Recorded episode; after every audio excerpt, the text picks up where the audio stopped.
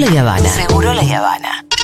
Un viaje de ida a algún lado que está buenísimo.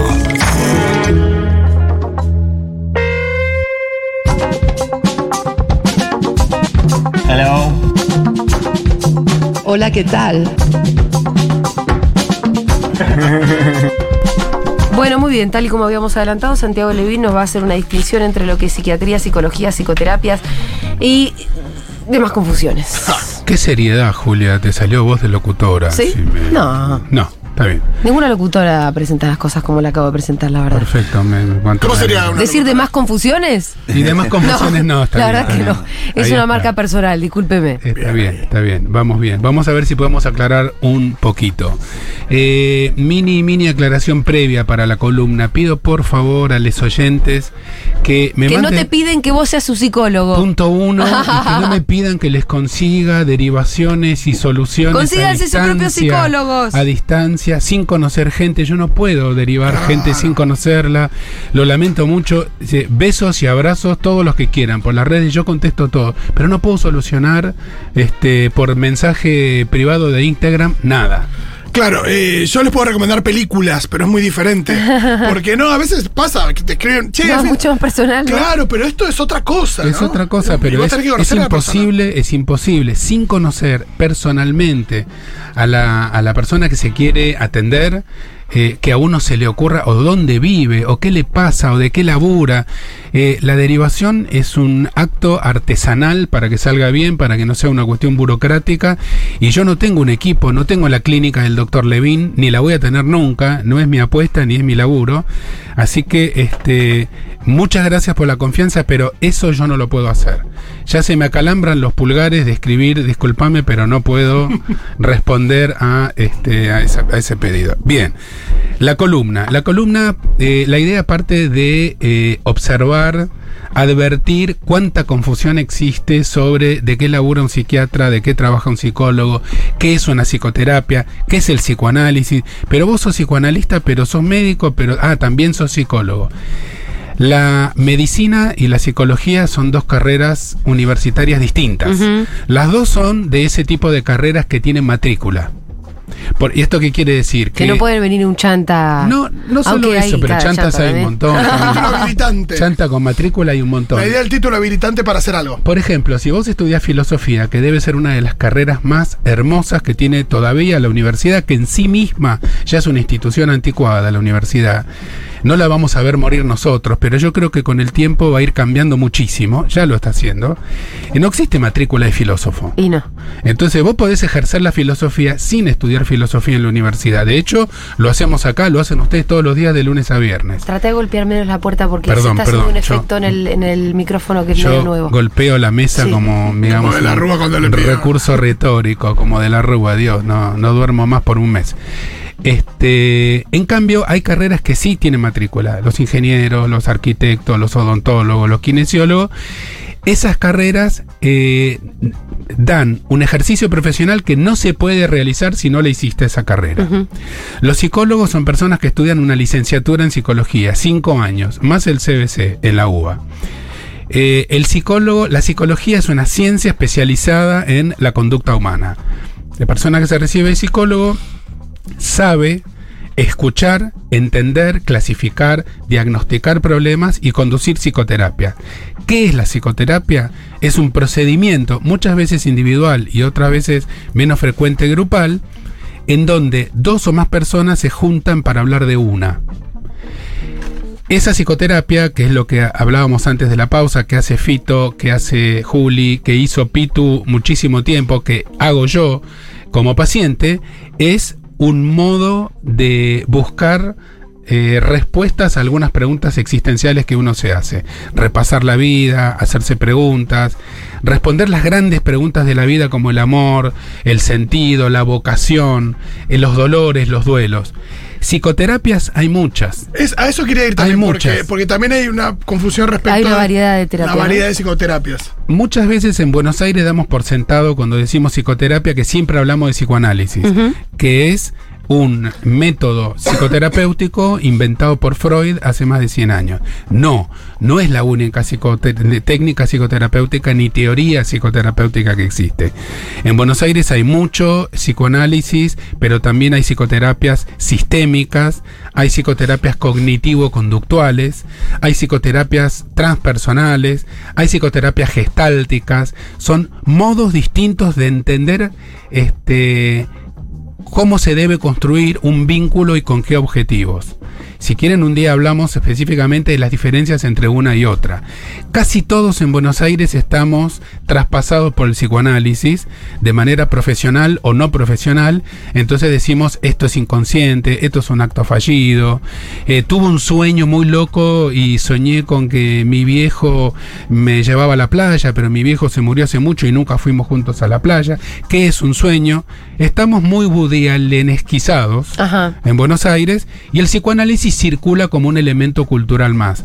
Pero ni todas las psicoterapias son psicoanalíticas, ni hoy el psicoanálisis es el mismo de hace 30, 40 o 50 años. Claro.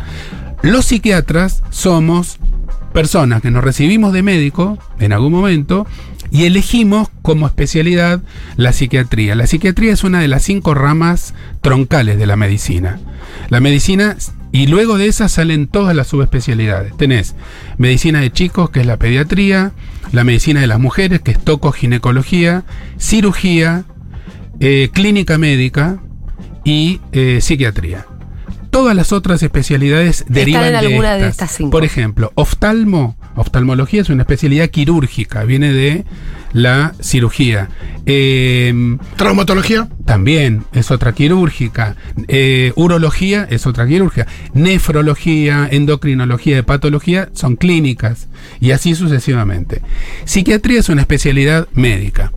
Pero es la especialidad médica que se ocupa también del comportamiento humano, de la mente y de las posibles relaciones entre la mente y el cuerpo, la mente y el cerebro.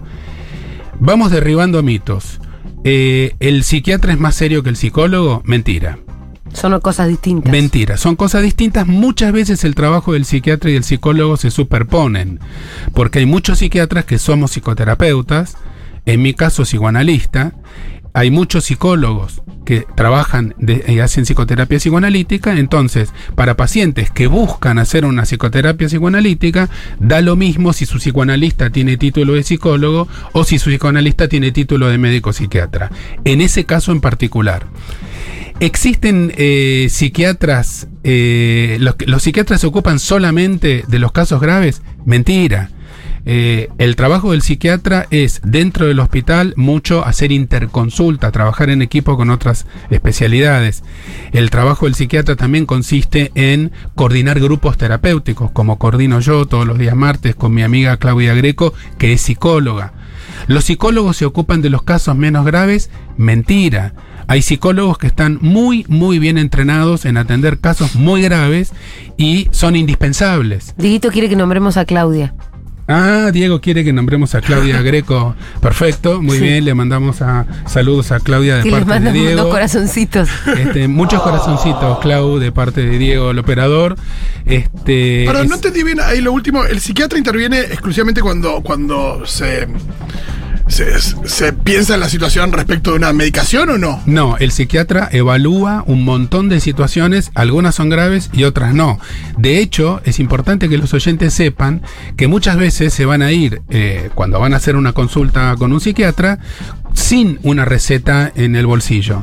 Porque la decisión de no medicar es una decisión tan trascendente como la decisión de sí medicar. El psiquiatra no es un profesional que tiene un cajón lleno de pastillas y te tira con pastillas cuando te vas del consultorio. La decisión de empezar un tratamiento psicofarmacológico es una decisión que requiere de una evaluación muy precisa. En general son personas que ya están en algún tratamiento psicoterapéutico, con lo cual comienza el trabajo en equipo entre el médico psiquiatra, eh, el psicólogo, el acompañante terapéutico, que a veces son estudiantes de psicología y a veces no. Y para hacerlo un poco más difícil, déjenme decirles que también existen otros profesionales, que no son ni médicos ni psicólogos, que practican el psicoanálisis. No son lo más común, pero existen y en nuestro medio hemos tenido, por ejemplo, León Rosichner, el filósofo, que conducía en una época de su vida psicoanálisis. La filósofa francesa que mencioné la semana pasada, Anne eh, Dufour eh, Mantel, Dufour Mantel, también era psicoanalista y no tenía formación ni como médica ni como psicóloga. Y sin, y sin, sin ese título habilitante, eh, pues lo- digo, pueden ser divulgadores, pueden ser otra cosa, pero ¿pueden tener pacientes o no? Eh, eh, desde el punto de vista legal, no. Eh, en la práctica sucede igual porque no existe matrícula de psicoanalista. Claro. Entonces, este, es el, el psicoanalista o es médico, o es psicólogo, o es alguna otra cosa. Si se llega, como pasa siempre, si no hay ningún inconveniente y nadie tiene nada que reclamarle a nadie legalmente, eso no importa. Claro. Porque de última, el diálogo psicoanalítico es un diálogo filosófico, íntimo, privado entre dos personas. Eh, ¿Qué es mejor, hacer terapia con un médico o hacer terapia con un psicólogo? Bueno, yo eh, no me preguntaría tanto cuál es la profesión eh, original de ese psicoterapeuta, sino que me preguntaría más cómo es como persona, Y bueno, pero eso cómo lo sabes. yendo y probando. Porque no existe un Sí, contador Geiger que mide la radiación, que mide la buena persona de nadie. Este, vos conociste Y a que tu sea buen profesional.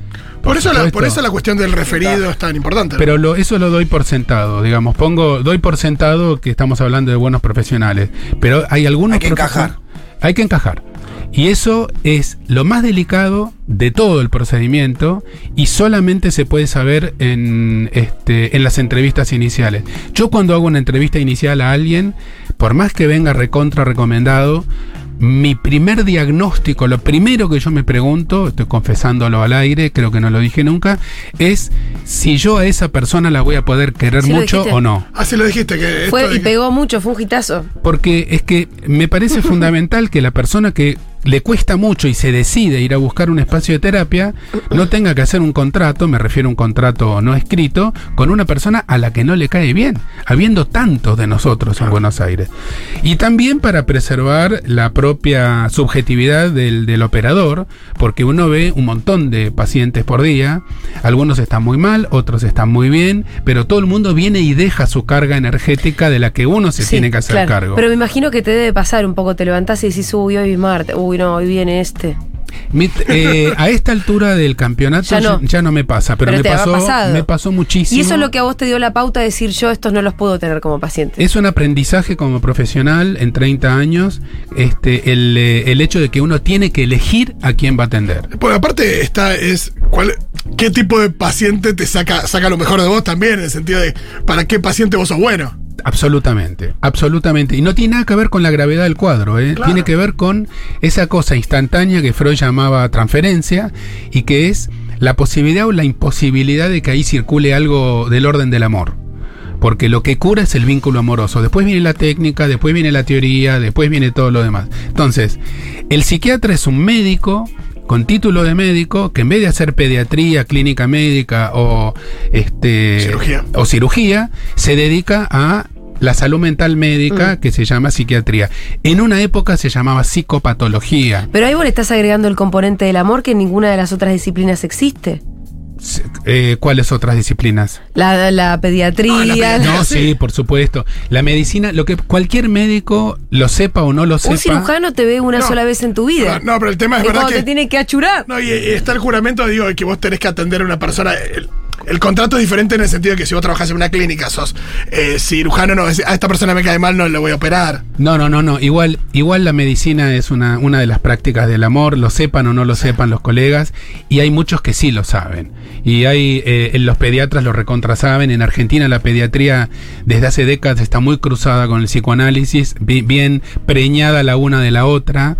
Eh, el pediatra es un es un psicoterapeuta también, este, pero sin, sin decirlo, porque participa en los consejos de la crianza de los chicos y las chicas, este, la alimentación, la teta, cómo están ustedes, los papis, este chico viene bien, este chico viene mal, detectan violencia familiar, abusos infantiles. No, el pediatra es un personaje del que un día podemos Bueno, hablar. justo, justo la pediatría capaz es la, la más lejana a lo que te acabo de decir, pero las otras disciplinas.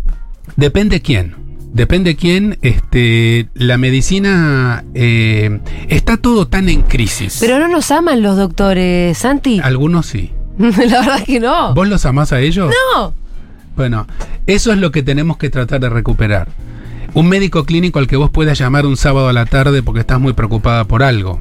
Pero vos te estás Y imaginando una sos. relación que me parece que no todo el mundo tiene, o ya a esta altura muy poca gente, que es el médico familiar o el clínico de toda la vida. No sé, por ejemplo, eh, mi familia en Bariloche, por ser más pueblo, tenía tal vez más una relación de amistad y de una, y, y si querés de amor con, con los médicos. Pero acá en Buenos Aires yo tengo algo, algo me duele, voy, me miro una cartilla, voy, me recetan lo que me tienen que recetar. Bueno, eso este, que Pero, pero perdón, pero también hay gente sucede. que. También, perdón, hay. Es muy complejo por, por las fuentes de ingresos de los profesionales también y cómo tienen que a veces atender a 500 personas para poder eh, nada, llegar a fin de mes. Pero eh, hay gente que dice, eh, este, este no, para esta especialidad no me lo cubre la obra, la, la prepaga, entonces bueno, pago una consulta aparte porque quiero que sea este ahí. Digo, siempre que la Eh, posibilidad esté. Esa es la cuestión más urbana que nosotros vemos Sí, en nuestra eso. experiencia cotidiana, pero hay gente que trabaja en las villas, hay gente que trabaja en Médicos Sin Fronteras, este, en países con sueldos muy bajos, eh, atendiendo este, neonatos desnutridos, este, que son dificilísimos de nutrir. Digamos, la medicina sigue teniendo todavía eso va en caída y estamos todos discutiendo cómo debería cambiarse la currícula para formar médicos y también para formar psicólogos, eh, qué es lo que se debería estudiar y practicar para recibirse con un título habilitante, pero todavía hay mucha gente que hace una práctica de la salud, que es una práctica desde el amor, porque aparte tiene que ver la prevención, tienen que ver los valores sociales. Sí, eh, lo que vos decís es cierto, Julia, Hay como pero dos existen todavía. Hay Sí, un sí. mundo de la medicina prepaga que bien dice Julia y que existe inclusive en parte de la, de, la, de la salud pública, pero hay una relación entre el centro de salud y el barrio que, Bueno, eso es lindo. que ahí todavía se conserva un poco. Yo estoy viendo mucho desde la Universidad Nacional Arturo Jaureche, centros Porque los que de llegan atención también al- primaria en Verazategui y en Varela. Bueno, sí. Eh, Los lo- que llegan ahí son particulares también. Lo- los profesionales que llegan ahí no Sí, son sí. los mismos que te llegan a Lo que atención falta- pública del Santo Yani. Lo que falta es un montón. consultorio privado. Lo que falta es un montón, pero los médicos que están saliendo, las camadas nuevas de médicos que están saliendo de la Jaureche son médicos que tienen una formación en medicina social y en medicina social territorial. Ojalá que se pueda seguir profundizando eso, pero redondeo. No es que uno va al psiquiatra cuando uno está a punto de matarse. El psiquiatra es un médico al que uno va cuando uno tiene que hacer una consulta de salud mental y el psicólogo también. Trabajan en gran parte, trabajan muy parecido. En algunas cosas se diferencian. A veces el psicólogo está excelentemente capacitado para intervenir en la urgencia y con los casos más graves. Eh, entonces, psicólogo estudia psicología, una carrera hermosa, larga, es una ciencia. Eh, el psiquiatra es un médico que estudió medicina, que hizo partos, que puso puntos en el cuero cabelludo en la este, guardia, que hizo electrocardiograma y que sale con una experiencia totalmente distinta a la del egresado de psicología. Por eso, en nuestro país, que trabajamos en conjunto, se enriquece muchísimo la experiencia de uno con la experiencia del otro y eh, por eso es que desde acá promovemos el trabajo, el trabajo en equipo interdisciplinario. Bien. Por- eh, ¿Querés que te lea mensajitos? Sí. Ah, Mientras acomodando un poco por lo que, lo que decíamos recién, es, es esto que digo, esa relación fluida entre el centro de salud y el- los vecinos, se da más en el área de pediatría. Sí. Específicamente en el área de pediatría. La verdad que no se dan todos, como, más bien como dice Julia, si sos tenés 40 años, al centro de salud es una, una- una relación más distante, más fría. Y Santiago hace un tiempo hizo una columna sobre las especialidades que deberían elegirse más, pero que se eligen poco porque no son tan eh, atractivas desde lo económico. Pediatría, que son justamente estas donde, donde lo eh, que. neonatología, etcétera. Pero aparte hay otra cosa, ya siguiendo lo que decía Pitu recién, eh, porque esto, para ponerlo en palabras, estaba rondando en el aire, pero lo pongo en palabras. En situaciones de mucha crisis, como la que vivimos nosotros en esta región, no solo en Argentina, ah, en el área de salud llegan demandas que no son exclusivamente de salud. Hay una gran parte de la demanda social que tiene que ver con la falta de trabajo, con las angustias este, derivadas de la inequidad social, con las malas condiciones de vida, con este, el maltrato en este, el maltrato en general, que terminan eh, llegando como si fuera una consulta de salud, eh, que es como una vía final común, sobre todo la urgencia, porque la urgencia no se le puede negar a nadie, en donde lo que viene es una demanda que no es me duele eh, el pie porque me lo doblé o me duele la cabeza, sino no sé qué hacer más con mi vida. Entonces, también hay que considerar que eh, siendo la salud un valor tan importante, porque tiene que ver con estar vivos, a esa esquina terminan llegando un montón de, de consultas y de demandas que vienen de este, condiciones insuficientes en otros sectores. Eh, tenemos un montón de mensajes. Eh, la pelotudez de pensar que ser distante y frío te hace buen médico. Se olvidan que trabajan con personas, dice Juliana. Totalmente, ni distante ni frío, este, absolutamente de acuerdo. Eh, Julia, me operó el año pasado en un accidente vial zarpado. El cirujano que me operó fue un sostén tremendo y un generador de afecto que fue cru- crucial en mi recuperación. Rebancamos a los cirujanos que son los ingenieros de la medicina, los rebancamos. Eh, Me gusta esta. ¿Qué opinas sobre la transferencia negativa? ¿Es efectiva también? No tengo ni idea qué es. ¿Qué es la transferencia negativa? Es cuando el vínculo, el vínculo transferencial, la Sí. transferencia es lo que siente el paciente, el que consulta, es una cuestión inconsciente, eh, descripta por Freud, donde todos, todos, se supone que la transferencia es un fenómeno universal. Cuando uno se pone enfrente de un profesional, uno este, automáticamente por la cara, por el tono de voz, por la edad, por el entorno, por lo que uno le está pasando, uno transpone inconscientemente retazos de vínculos originales. Uno el terapeuta está no, diciendo. uno el paciente. Uno, el Ah. paciente. Entonces, uno puede hacer una buena transferencia o una mala transferencia. Para decirlo de un modo muy boludo, ver que no es así, yo voy a lo de la doctora Julia y la doctora Julia es muy parecida a mi tía Anita, a la que yo quise muchísimo. Tiene la misma voz, tiene el mismo pelo, entonces yo me siento re en casa. Eso sería eh, una recontrabanalización de lo que es la transferencia, pero por algún motivo hay personas que uno lo hacen sentir bien, tranquilo, en confianza, instantáneamente, ¿eh? sin googlear ni leer el currículum ni saber si opera bien o opera mal. Y hay situaciones en las cuales uno engancha mal desde el momento. No, le digo a la oyenta, la transferencia negativa no funciona. Es mejor, o si no se puede elaborar y Transferencia resolver, negativa sería que me caiga mal ponele, el sí. terapeuta. Sí, sí. Me pasa que conocí a mi pareja y una vez hablando de terapia nos dimos cuenta que nos atendíamos con la misma profesional, dice Catarina. Wow. Qué, qué dulce eso. La gente que se Ay, ¿qué tenés enamora- que hacer? La gente que se Nada. ¿Qué vas a hacer? ¿Seguís yendo al mismo? Obvio, ni ¿Sí? te separás ni cambiar de terapeuta. Qué fuerte, igual. Pero, pero, pero, ojo, pero eso porque ya, ya estaba dada la situación Ya cada estaba uno dada tenía la su terapeuta situación. estaban conformes, asumimos Obvio, eso. obvio. Pero es rari que eh, venga tu pareja y te diga, che, así que te va bien con tu psicólogo, eh, voy yo también. Los martes vos vas los jueves. la verdad es que raro. es raro, es raro. Es raro que pase también. Sí. Es raro que pase, pero puede pasar, no es tan grave. Eh, yo a mis 20 años fui a una psicóloga que me preguntaba sobre qué animal me desagradaba y ahí lo relacionaba con mi vida. Qué rara esta terapia. Bueno, eso no, Y luego de no, una no que- reconozco el entorno teórico de eso. y luego de un año dije, no estoy sacando nada que me sirva. Luego me cambió otra psicóloga de psicopedagoga que trabajó con mi mamá en una escuela del Estado. Obvio, mi problema principal es la relación con mi madre. Pero creo que, no sé por qué obvio, Eh, pero creo que se hubiese hecho muy difícil que alguien entienda a mi madre, directora y persona muy autoritaria. Le sirvió que su, su terapeuta conociera a su mamá, creo que es lo que está diciendo. Bueno, ese es otro de los mitos. Este, yo, es muy común que los pacientes, sobre todo atravesando momentos muy críticos, se enojen un poco con el terapeuta y digan, vos nunca me vas a entender porque vos No nunca conoces a mi mamá". tuviste un hijo que se suicidó. Sí, claro. En ese momento uno cruza los dedos debajo de la silla. Este, no, por suerte yo no tengo ningún hijo que se haya suicidado. Ay Dios, O ¿cómo atendés un caso así? Alguien dice, alguien viene y dice, yo tengo una esquizofrenia y escucho voces y este, usted nunca escuchó voces ni toma ningún antipsicótico, entonces nunca me va a entender. Esto es una cosa fundamental.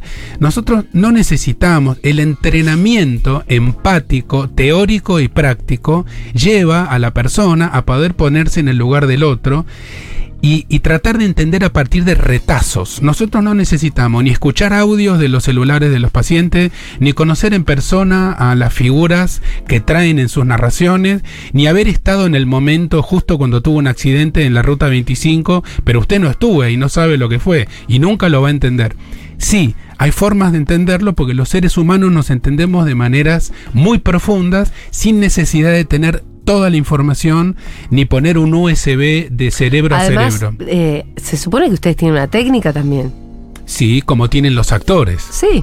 Como Digo, tienen los sin actores. menospreciar la parte de la transferencia, del amor y todo, hay una técnica. Hay una técnica, hay una intuición y hay una, un aprendizaje en, este, en la práctica que es hacerle caso a las vísceras, a las tripas de cada uno. Yo este, mi, mi primer diagnóstico siempre me sale de las tripas, no de los libros. ¿Ah, sí? Sí. Y pero para eso, perdón, te voy a, te voy a cruzar. Para eso voy y hablo con mis amigos. Es que hablar con que los también me, amigos me es- co- me aconsejan desde las tripas. No, no, yo no, No, pero dije de unas consejo. tripas entrenadas también. No dije consejo, ¿eh? Pero el- la terapia no reemplaza la amistad. Si tengo que elegir entre amistad y terapia, elijo amistad. Bueno, sí, claro, pero no estamos diciendo que hay que elegir. Pero igual tus tripas Estamos están que atravesadas que son por lo que vos cosas sabés y lo que distintas. vos viviste ya. Las- es con más, otros pacientes. les digo más, este, una persona con entrenamiento psicoanalítico, con muchos años de análisis personal, también sabe entender eh, un poco el efecto que el otro causa en uno. Sí.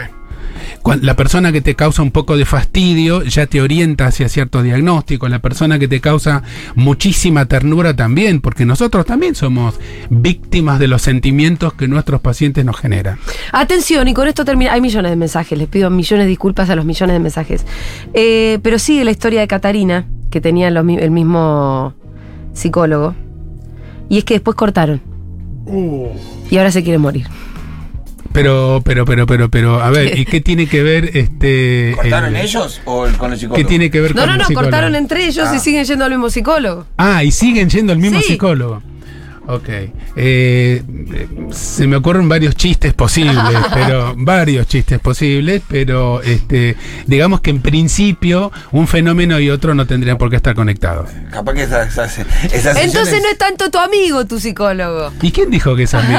No, no es amigo. No, es que- Aparte pero las vos sos el que se- confunde, Se la pasan tratando de convencer al psicólogo que confianza a la otra que vuelva. No capaz, es amigo, pero es una relación de amor tan grande y tan intensa que a veces uno como paciente no sabe qué carajo hacer, porque lo quiero como si fuera un familiar, pero no es mi familiar, estoy muy agradecido. ¿Le puedo dar un abrazo a mi terapeuta o no le puedo dar un abrazo? me gusta este mensaje, no sé por ahí para cerrar, perdón, Sí. que me metí uno más.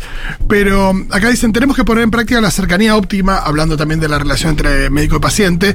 En la facu muchas veces la formación te impone la lógica de la distancia óptima. Para mí es una mentira neoliberal que hace que no te impliques en la vida de otros. Estoy de acuerdo con lo que dice el oyente, habría que ver cuál facu se refiere, porque la psicología varía muchísimo de una universidad a Ah, sí. otra. En la UBA la psicología es básicamente psicoanálisis.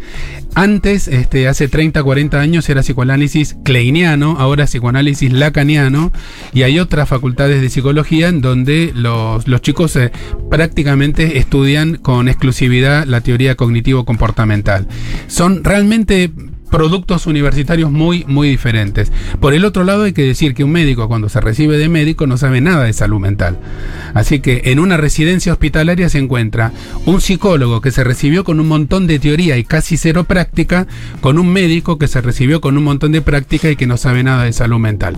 Y ese médico que va a ser psiquiatra y ese psicólogo que va a ser un psicólogo clínico, trabajando juntos, descubren de qué viene la cosa. Santiago Levi, muchas gracias. Nos vemos el lunes que viene. Un beso grande.